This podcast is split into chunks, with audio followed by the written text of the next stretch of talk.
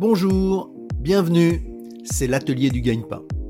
Je suis Bertrand Jonquois, cofondateur du gagne-pain, et avec ce nouveau rendez-vous, l'atelier du gagne-pain, nous allons prendre le temps de rencontrer régulièrement des professionnels du recrutement. Avec eux, nous découvrirons un autre regard sur les métiers du digital. Dans ces ateliers, nous vous proposerons les conseils de ces professionnels pour faire les bons choix dans votre projet et vous aider à trouver le gagne-pain qui vous convient. Aujourd'hui, nous avons le plaisir d'accueillir euh, Hélène Lee. Bonjour Hélène. Bonjour Bertrand. Merci beaucoup d'avoir accepté l'invitation du, du gagne-pain.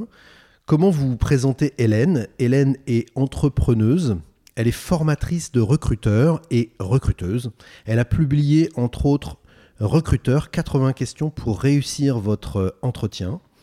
Elle est blogueuse, influenceuse. Elle a été Top Voice 2020 sur LinkedIn. J'ai rien oublié, Hélène?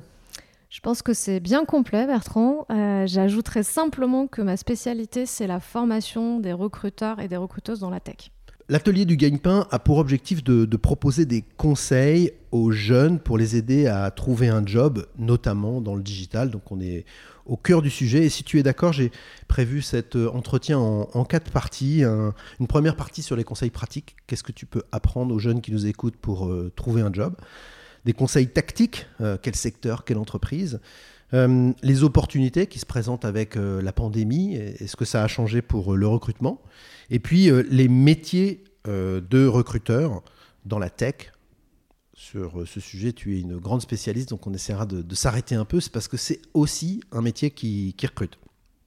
Alors, pour commencer, j'aimerais t'interroger sur, euh, sur tes conseils pratiques. Les conseils pratiques, c'est un peu les astuces, euh, le CV, le profil, préparer son rendez-vous. Qu'est-ce que tu peux dire pour que ceux qui nous écoutent se démarquent lors d'un entretien? Moi, le premier conseil que j'ai, c'est prenez les conseils qui vous paraissent pertinents. Euh, vous escrimez pas à vouloir tout appliquer parce qu'il y a tellement de choses, on voit tellement de, conseils euh, qui sont parfois contradictoires que moi je vois souvent des jeunes notamment qui sont perdus, qui se disent il faut absolument que je fasse euh, bah, que je fasse tout ce qu'on m'a dit, sauf qu'à un moment, bah, ça fait trop. Ça fait trop, ça rentre pas. Et donc ça veut dire qu'il faut quand même euh, avoir en tête que c'est quelque chose de simple. Un CV, ça doit être euh, lisible, ça doit être clair sur une page. Voilà, c'est quand même des, des, des, choses qui fonctionnent, ça? Exactement. C'est alors une règle euh, que, que je donne souvent aux étudiants que j'accompagne, c'est de leur dire n'oubliez pas que le titre d'un CV, c'est pas votre prénom et votre nom. Le titre d'un CV, c'est le titre, enfin c'est l'intitulé du job que vous visez. Donc ça veut dire un CV personnalisé déjà. Exactement. Un CV personnalisé qui va changer en fonction de, l'entreprise et de l'annonce à laquelle on répond, euh, qui va pas toujours avoir le même intitulé de job. Et puis, euh, quand on dit personnalisé, les gens ont du mal à comprendre ce que ça veut dire. Ils se disent, je vais juste changer le titre de poste à chaque fois. Mais ça veut dire aussi mettre en avant certaines compétences différentes d'un poste à l'autre. Mettre en avant certaines, les fameux soft skills, euh, d'un poste à l'autre, parce que ça ne va pas tout à fait demander les mêmes choses. Soft skills, on en parle souvent.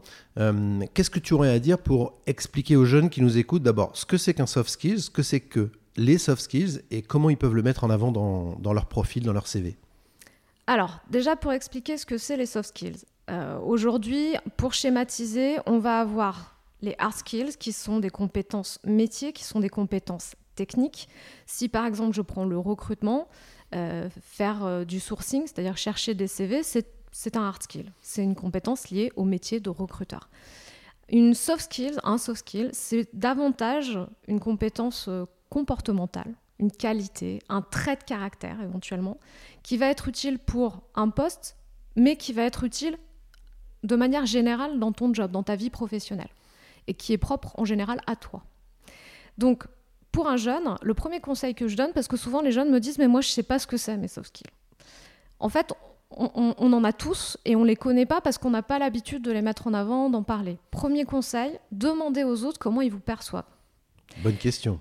Par exemple, vous, allez prendre, euh, je ne sais pas, euh, une feuille de papier, vous allez noter 10, euh, adjectifs autonomes, débrouillards, curieux, euh, inventif. Inventif, créatif, polyvalent, etc. Et puis vous allez donner ce papier à votre entourage, à vos amis, votre famille, et vous allez leur dire est-ce que tu peux entourer les cinq, les cinq adjectifs qui me correspondent le plus? Excellent, ça c'est un bon conseil pratique, simple, qui permet euh, de mettre les soft skills dans, son CV. Et une deuxième question qui revient souvent qui est j'ai pas beaucoup d'expérience, comment est-ce que je mets ces expériences, ces petites expériences en valeur dans mon, dans mon CV, dans mon parcours? Alors déjà, quand on est débutant, il n'y a pas de petite expérience. Parce qu'une petite expérience, quand on débute, c'est une expérience. Un stage, c'est une expérience. Un job d'été, c'est une expérience. Euh, un hobby, par exemple, quand on fait euh, du sport, de la musique, c'est une expérience. La seule chose, c'est comment je vais le présenter pour en tirer quelque chose pour un recruteur. Je vais donner un exemple très concret. J'ai souvent des, jeunes, ou moins jeunes d'ailleurs, qui vont euh, parler de leur centre d'intérêt dans leur CV. Et par exemple, j'ai en tête l'exemple d'un jeune qui a mis pratique du basket depuis 10 ans. Ok, c'est intéressant. Sauf qu'en creusant un peu avec lui, en l'interrogeant, il m'explique que ça fait 10 ans qu'il fait du basket, mais qu'en plus, depuis 3 ans, tous les week-ends, il entraîne une équipe de jeunes, euh, qu'il les accompagne dans des tournois, euh, qu'il les motive, etc. Et là-dedans, c'est bourré de soft skills. Ben oui, forcément. Forcément. Donc, comme j'ai pas beaucoup d'expérience, comme mon CV est un petit peu light quand je suis jeune, bah, je vais développer cette partie-là. Et donc, plutôt que de mettre hobby pratique du basket depuis 10 ans, bah, je vais développer un petit peu. Et, je vais en tirer les soft skills qui peuvent être intéressantes pour un poste. Si on passe sur les, conseils un, peu tactiques, tu avais euh, envie de parler beaucoup de LinkedIn, donc on peut peut-être euh, s'arrêter là-dessus parce que c'est à la fois tactique, mais c'est évidemment très important de compléter son CV avec un profil LinkedIn et pas seulement un profil LinkedIn. Tu vas nous, nous dire ce que tu en penses. Effectivement, euh, c'est un très bon conseil hein, de dire qu'il faut aller sur LinkedIn. Euh, pour moi, aujourd'hui, c'est probablement le réseau incontournable, euh, pas uniquement réseau professionnel. Moi, je le vois comme un vrai réseau social. Donc, je pense que c'est évidemment important d'avoir un, un profil. Mais au-delà d'avoir un profil, LinkedIn, c'est une mine d'or d'informations. Euh, bon, moi j'ai l'âge que j'ai. Quand j'ai commencé à faire mes études, quand, quand je suis arrivée sur le marché du travail, si j'avais eu LinkedIn, mais, je pense que ça aurait tellement changé ma manière de chercher. En fait, aujourd'hui, c'est un accès à, à tellement d'informations, à la fois sur les entreprises, leur actualité, les entreprises qui recrutent. On peut s'abonner à des pages d'entreprises pour suivre leur actualité, voir ce qu'elles font, éventuellement des offres d'emploi qui ne vont pas être diffusées ailleurs qui vont pas être diffusés sur, euh, sur des sites d'emploi ou autres. Ça va être aussi euh, la possibilité de suivre l'actualité. LinkedIn a une rubrique actualité à laquelle on peut s'abonner. Ça va être aussi des hashtags. Donc tous les hashtags euh, qui, qui, peuvent être intéressants, qui vont être liés à un job ou à un secteur qui nous intéresse. Des groupes aussi dans lesquels on peut rencontrer des gens, avec lesquels on peut échanger. Et, par exemple, récemment, il y, a, moins d'un mois, je crois, LinkedIn a publié un, top des entreprises qui recrutent en 2021. Il y a pas mal de startups, mais pas que. Et ça, c'est des informations qu'on va qu'on trouve ailleurs, mais elles sont toutes regroupées sur LinkedIn. Donc c'est un excellent moyen de faire de la veille et de se renseigner sur l'actualité du secteur, des métiers qui nous intéressent.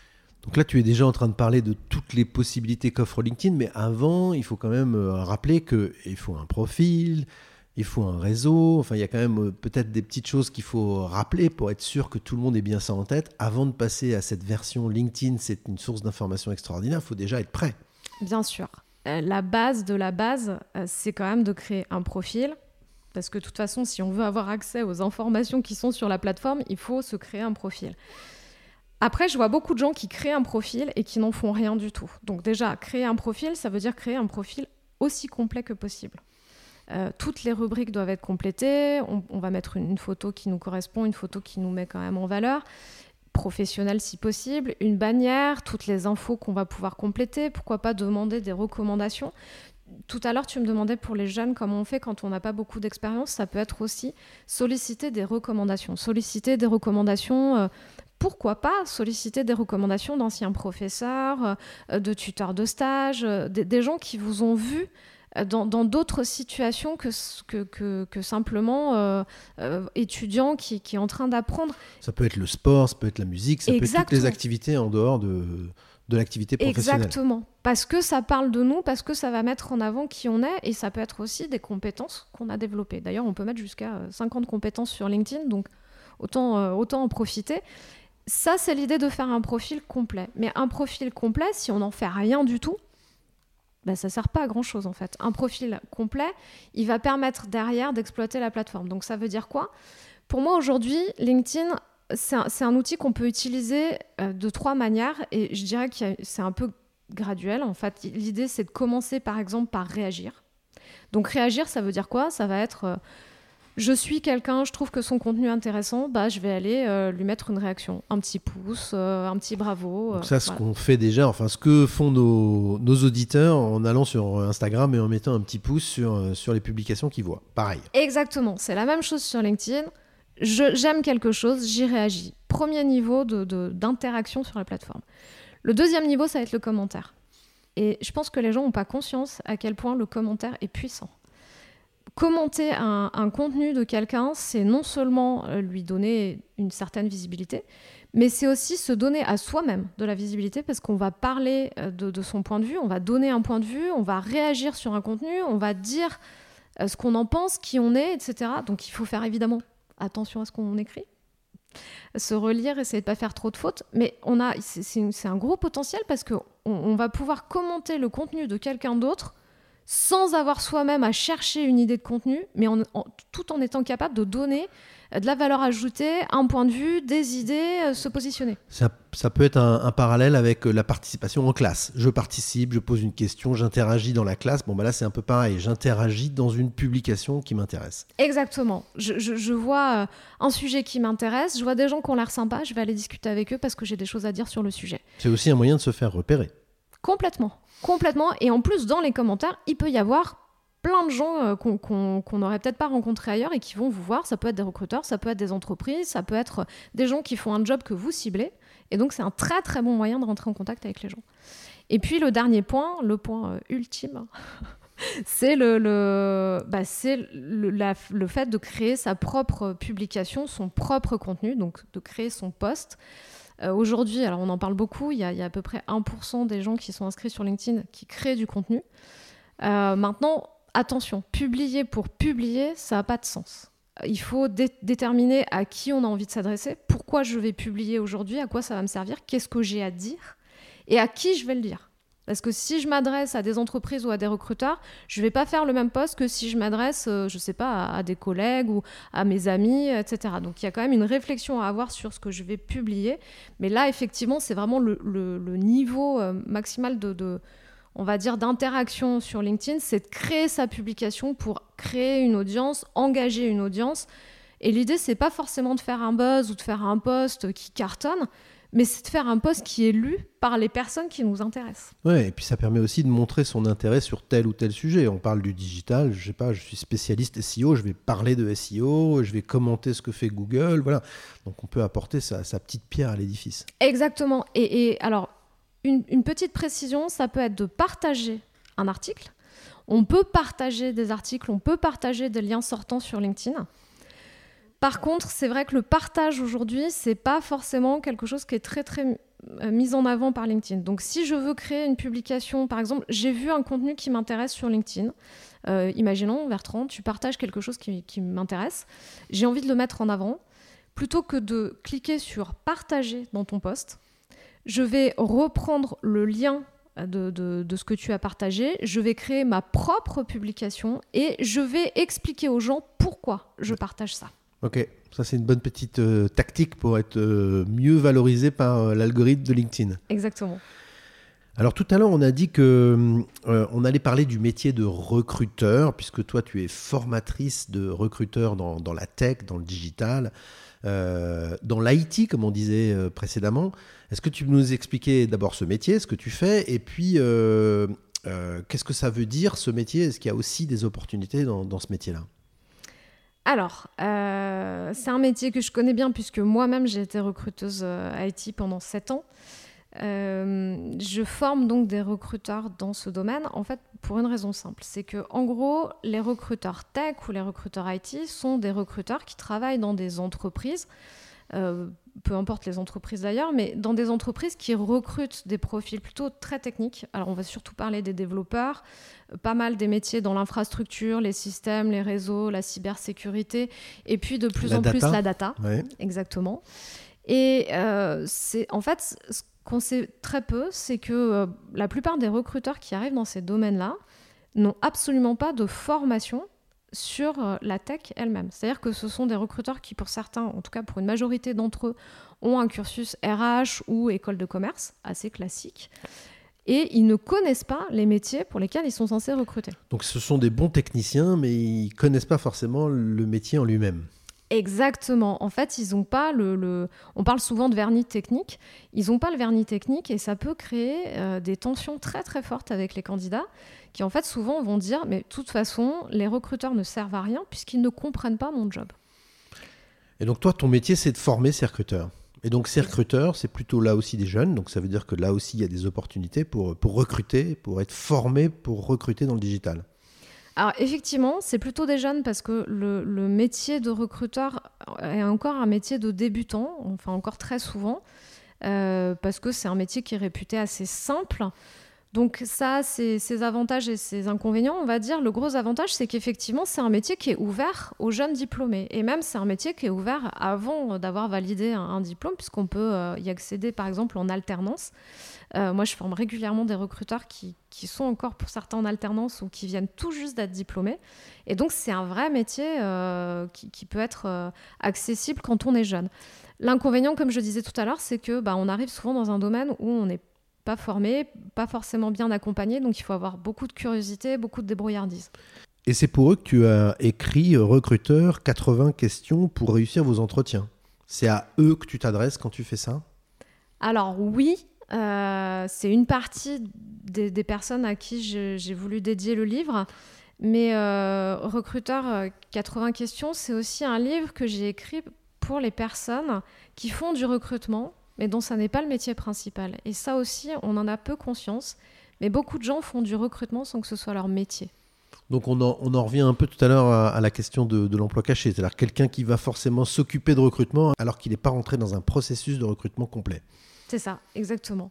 Et, juste pour répondre à, ce que tu disais tout à l'heure, est-ce que le métier de recruteur dans la tech, c'est un métier d'avenir? Bah oui, parce qu'en fait, on voit bien que la tech, c'est un, domaine qui va embaucher. Alors, on peut dire le digital, le numérique, parce qu'on peut l'étendre à, des postes un petit peu moins tech. Mais en tout cas, puisqu'il y a beaucoup de besoins, puisqu'il y a beaucoup d'opportunités, on a plein de postes qui sont à pourvoir, c'est très difficile de recruter euh, dans ces domaines-là, et, ça va continuer euh, de l'être dans les prochaines années. Il faut aussi des personnes qui comprennent bien ce marché-là et qui vont être capables de recruter les personnes dont les entreprises ont besoin. Donc, recruteur dans la tech, c'est un vrai métier d'avenir. Excellent. Ça, c'était une nouvelle euh, solution à proposer à ceux qui nous, qui nous écoutent. Dans la dernière partie de notre entretien, j'avais envie de parler des, opportunités qui s'offraient suite à la pandémie. Qu'est-ce que ça change pour euh, ces euh, jeunes qui nous écoutent et qui cherchent un métier dans le digital? La première chose, c'est que je pense que ça, permet déjà d'enlever certaines barrières. Le fait de... On, parlait tout à l'heure de l'entretien visio. Euh, je pense que pour des gens qui sont très très timides, par exemple, le fait de, savoir qu'on peut passer des entretiens à distance, des entretiens en visio, ça peut enlever un stress parce que je pense que pas mal de recruteurs aujourd'hui ont conscience que ça peut être difficile. Moi, j'échange beaucoup avec des recruteurs qui me disent je suis plus indulgent, je, vais continuer à proposer les entretiens à distance euh, pour certaines personnes. Et forcément, qui dit entretien à distance et euh, télétravail, puisque ça a été le gros, gros sujet euh, depuis le début de la pandémie, dit aussi d'autres portes qui s'ouvrent. C'est-à-dire que tu as des, des, frontières qui sont sans dire aboli, mais qui se gomme. Euh, aujourd'hui, je peux faire euh, du, alors peut-être pas du 100% télétravail parce que je pense qu'on va revenir un petit peu au présentiel quand même. Mais en tout cas, euh, je peux me dire, ben, je suis peut-être pas obligée d'aller vivre à Paris pour travailler dans une entreprise parisienne. merci. Est-ce que tu souhaiterais ajouter quelque chose en, conclusion pour ceux qui nous écoutent sur, encore une fois, les bons conseils pour trouver un job aujourd'hui? Bah, Je dirais surtout de ne pas se, fermer de porte, euh, de ne pas avoir d'a priori, de se dire que, euh, en fait, quand on, a un métier en tête, de pas se, fermer euh, par rapport à, ce qu'on a simplement en tête ou à ce qu'on a entendu ou ce qu'on a vu une fois à droite, à gauche, mais vraiment de, se renseigner et de bah, d'en profiter, par exemple, d'aller sur LinkedIn et pourquoi pas de faire des enquêtes métiers, de regarder ce que font les gens, etc. Ça veut dire un peu de curiosité, ça, en fait. Alors oui, de la curiosité, mais surtout oser. C'est-à-dire qu'il y a beaucoup de gens qui, me disent « Ah non, mais j'ose pas euh, écrire un tel ou interpeller un tel ». LinkedIn sert à ça. C'est-à-dire que c'est génial d'aller pouvoir commenter le poste d'une personne qu'on suit depuis un moment. Et simplement d'aller commenter son poste, ça peut permettre tout de suite après de lui envoyer un petit message en disant J'ai trouvé votre poste super intéressant. Est-ce que vous auriez une dizaine de minutes à m'accorder pour boire un café euh, par Zoom euh, et, mais simplement répondre à deux, trois questions sur votre métier? Et ça se fait très simplement. Ne pas avoir peur, y aller. Exactement, oser. Merci beaucoup, Hélène. Merci, Bertrand.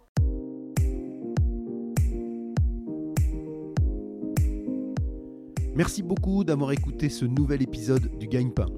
Si vous aimez le Gagne-Pain, laissez-nous 5 petites étoiles sur Apple Podcast ou votre application de podcast ou de streaming préférée. N'oubliez pas de vous abonner au Gagne-Pain. Vous pouvez nous écrire, nous envoyer vos suggestions et vos commentaires sur legagnepain.fr. Retrouvez-nous également sur les réseaux sociaux pour suivre notre actualité. A bientôt pour un nouvel épisode du Gagne-Pain.